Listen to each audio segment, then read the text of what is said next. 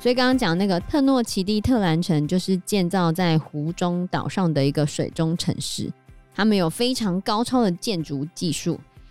据说西班牙人一开始进去的时候，他们超傻眼的，因为连接着特诺奇蒂特兰城的那个道路，可以让十匹马并排的走过去。Hello，大家好，我是 Joe，我是 Fana，我是 Anna。可是下一个火神祭典就蛮惨的啊，因为火神祭典会把几个人一起丢到火里面。等他们烧得够久，但是还没死，在断气之前把你拖出来，再把你的胸膛剖开来，心脏挖出来，这好折磨人哦。对啊，我也觉得有点惨。所以你看，各种花式献祭实在是有点残忍。嗯。对，就是对我们来讲蛮残忍的。对，但他们是打从心底乐意。有些人呢、啊。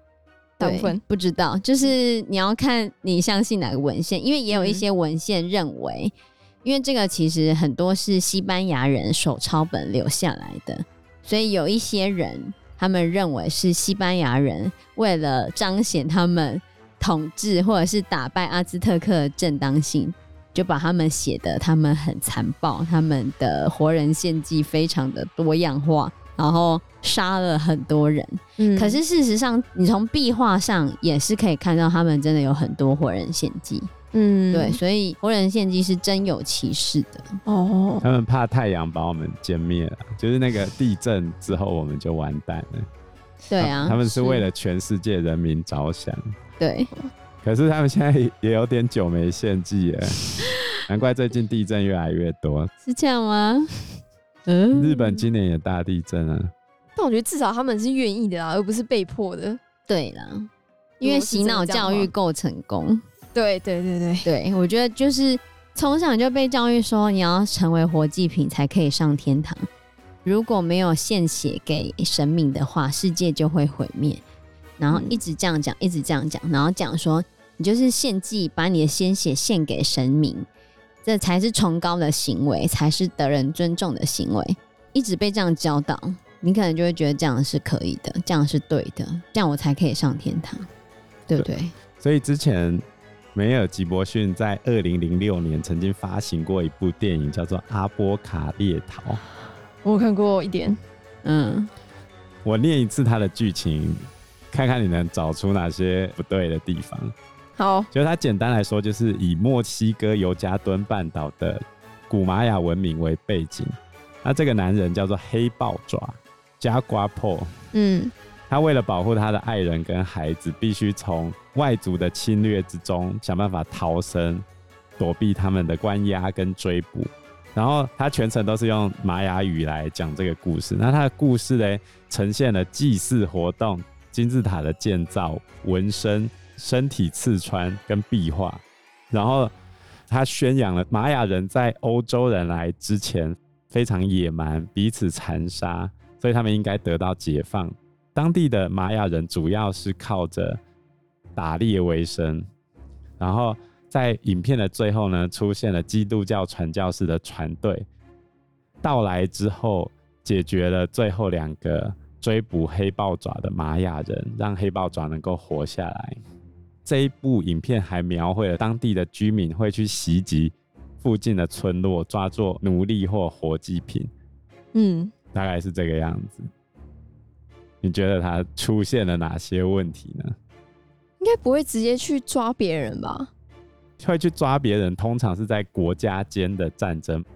玛雅人基本上是不太抓别人的，比较抓别人的是现在讲的。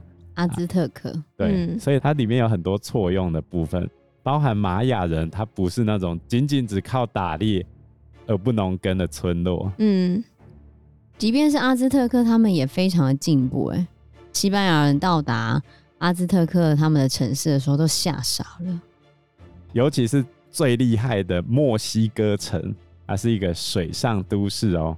对，墨西哥中部呢，有非常多的人种。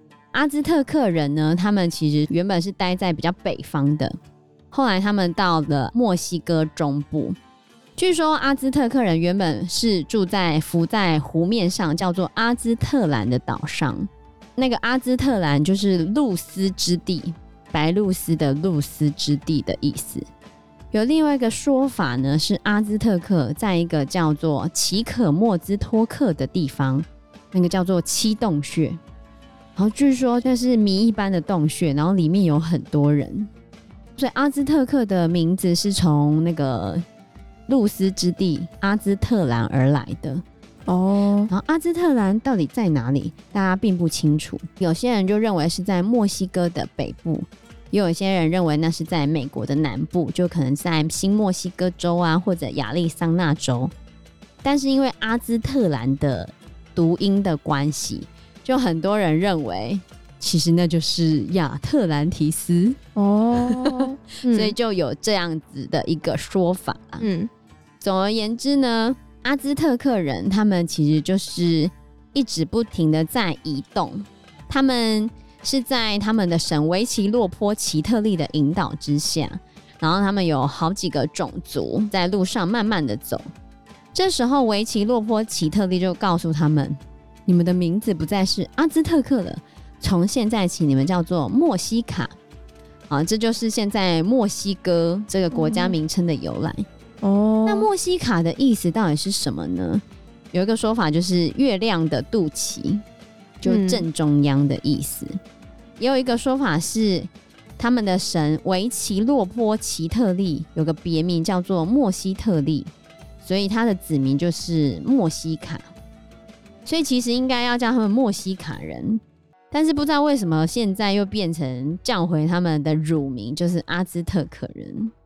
反正现在阿兹特克人其实就是墨西哥人的祖先，就对了。哦、嗯，那因为阿兹特克人呢，他们一直不停的在迁移，迁移来迁移去，都没有人要收留他们。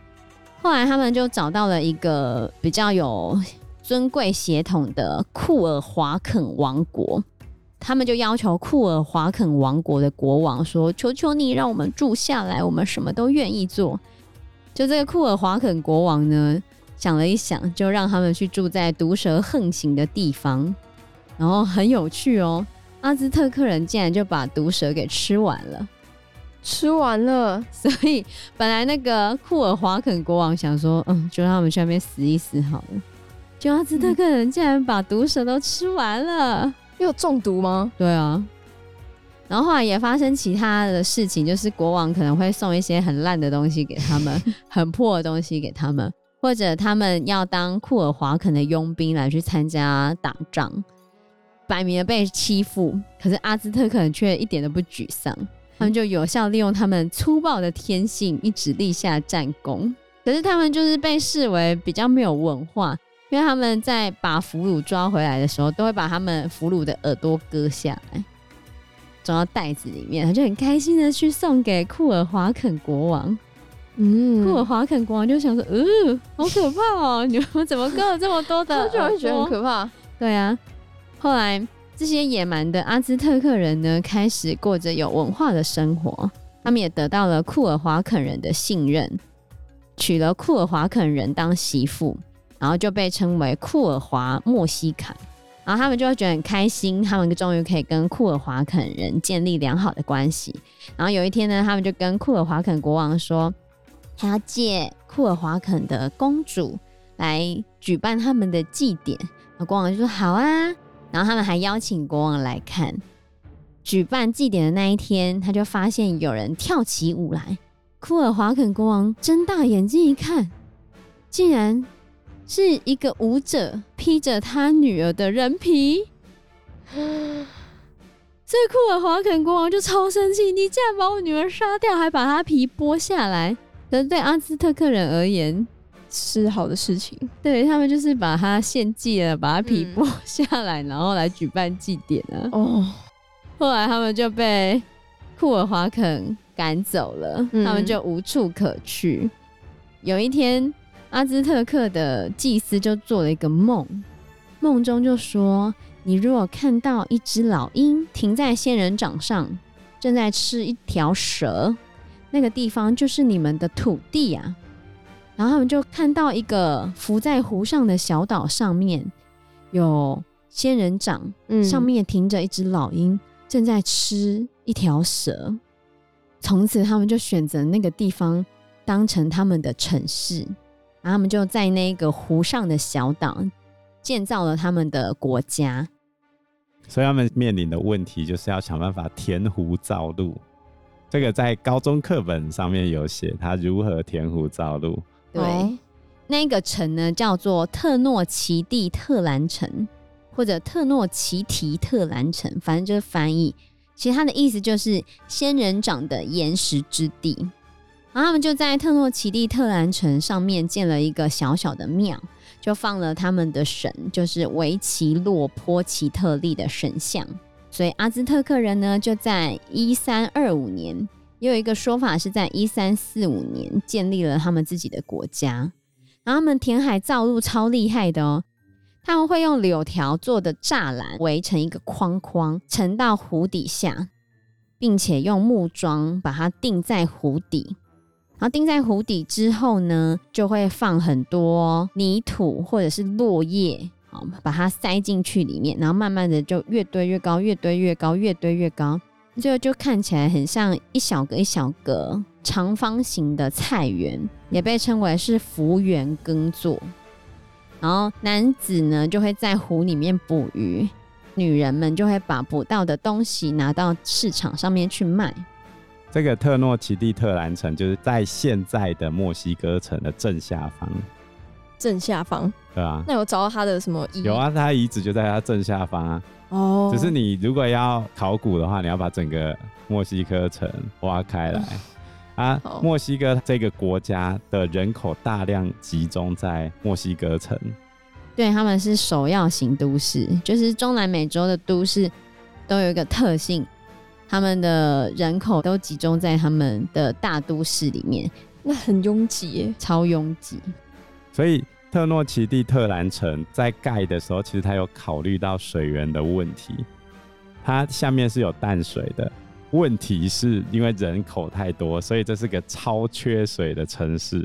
嗯，所以阿兹特克人呢，他们很厉害哦，他们还有用一个堤坝之类的，然后把淡水跟咸水分开来，所以他们就可以堵住。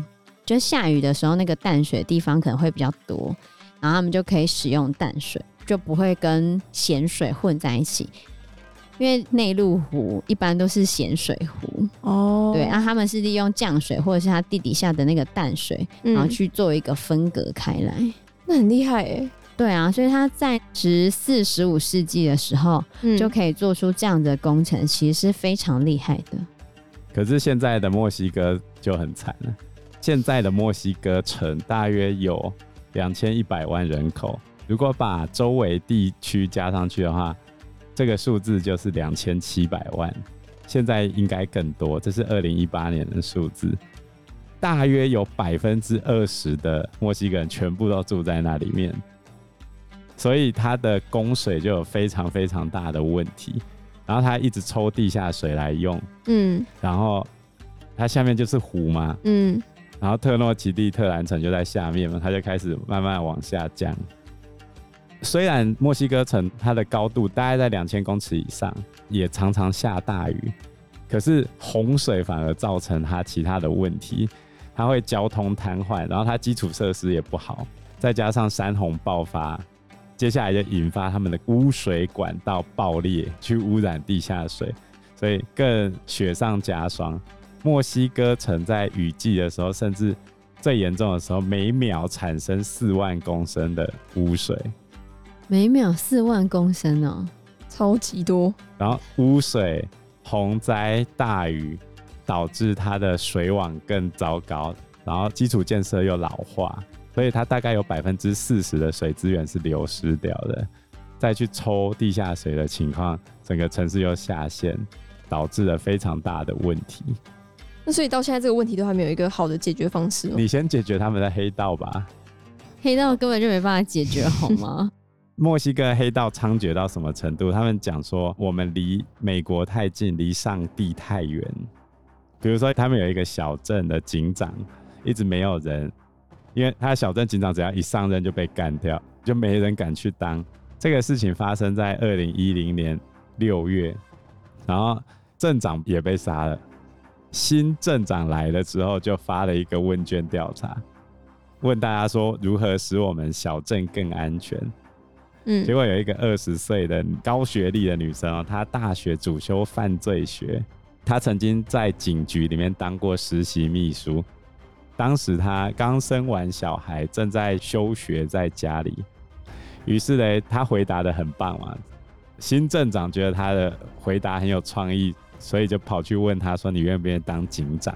这个女生就答应了。二零一零年十月的时候，这个女生就跑去当警长。整个墨西哥的媒体都报他，还去采访他。那个女生非常有信心，她说：“现在墨西哥每个人都害怕，但是我们不能被恐惧击败。我之所以冒险出任警长，是为了让我的儿子能够生活在一个跟现在不一样的社区之中。”他上任之前，警察就已经。都不敢当了，整个一万人的小镇，警察绕跑到只剩下三个，所以他最后也只好自己去找了两个保镖，然后再招了十个警察，然后他自己坚持不带枪，他认为小镇警官不需要带枪啊。他说最好的武器就是预防，我们的工作就是做好预防。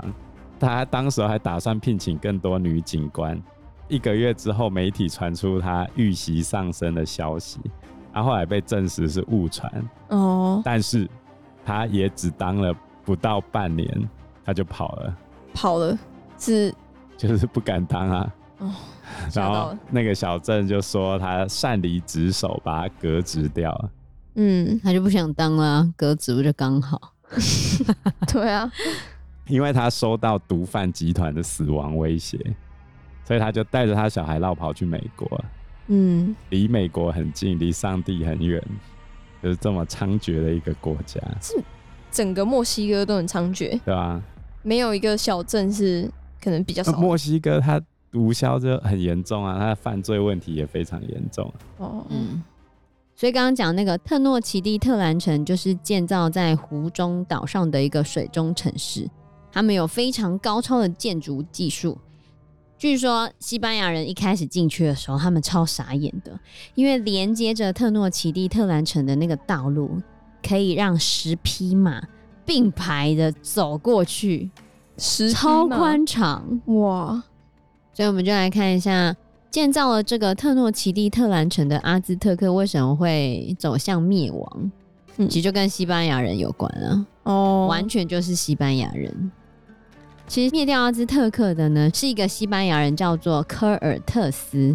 科尔特斯他其实早在一五一九年二月的时候就已经先到中美洲了，嗯，可那时候他还没有到阿兹特克帝国。这时候阿兹特克帝国的国王叫做蒙提祖马二世，然后蒙提祖马二世他其实有听到西班牙人来的传言，他其实一直想要让西班牙人不要过来阿兹特克帝国。所以他就想说要阻止他们，那怎么阻止他们呢？